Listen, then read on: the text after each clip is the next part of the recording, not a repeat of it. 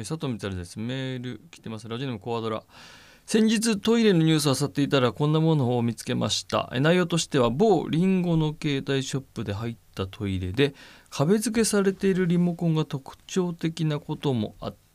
思わず写真を撮ってツイッターに上げたユーザーが大変バズっておられたということです。えこの番組でも年に数回話題になるユニバーサルデザインに絡んだお話かと思いますが壁や便座横についているリモコンはパッと見て分かりにくいものもあるので難しい問題だなと思いますということで。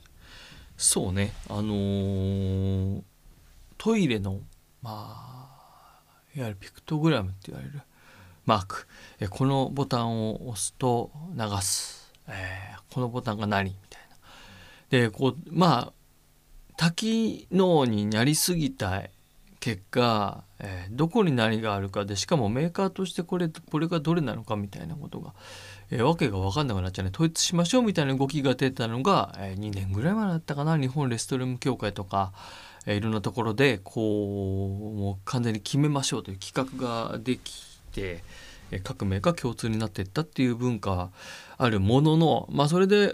とはいえねこのオリジナルのこのちょっとおしゃれなものにしたりとか、えー、いろんなことをやるところがあってまあ分かりにくいけどおしゃれになっていったりとか。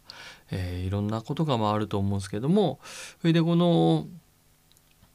結局このじゃあ誰に向けてそのマークが、え、そのリモコンがあるのかっていうと、まあ、当然使う人のためのものではあるんですけれどもその公衆トイレだったりそのいわ家で使う時はね自分の持ち物だと思うから、えー、ボタンがこれでこれでって把握しながら使うことが多いでしょうから、えー、そこはどんなマークが書かれているか問題ないとは思うんですけども公衆トイレとかで使う場合にあのやっぱ分かりにくいっていうのは僕はあんまりいいことじゃないなと思っててでしかもえー、パッと見で分かりやすくした上であと国籍も関係なくいろんな人がこう使うっていう可能性も含めて僕はあの統一していった方がいいなって思うのとであとはその、まあ、普通に家庭用とか公衆トイレの普通に個室にあるような温水洗浄便座っていうのはあのそれはそれで、えっと、そっちも気をつけていかなきゃいけないと思うんですけどもいわゆるこの誰でもトイレとか多機能トイレって言われているとこにある、えー、トイレは、えっと、その近くにまあその、えー、まあいろいろ柱があったりとかあとドアの開閉ボタンがあったりとか、えー、オストメイトの流すところがあったりとか、まあ、他のボタンとかも、まあ、山ほど実はそこのあの空間の中にあるわけで、えー、そっちも含めるともうたくさんのそのボタンとかマークが、えー、この必要になってくるわけですよね。えー、そんな時にこう至ってこのこのそういった方々利用する方が、えー、使いやすい分かりやすいしていくかっていうのは大きく今後も課題になっていくのではないかなと思いますね。やっぱりこうどうしてもこの利用者目線でね、えー、考えられずにそれこそちょっとおしゃれだからとか、えー、大きい位置がこの辺がいいからとか、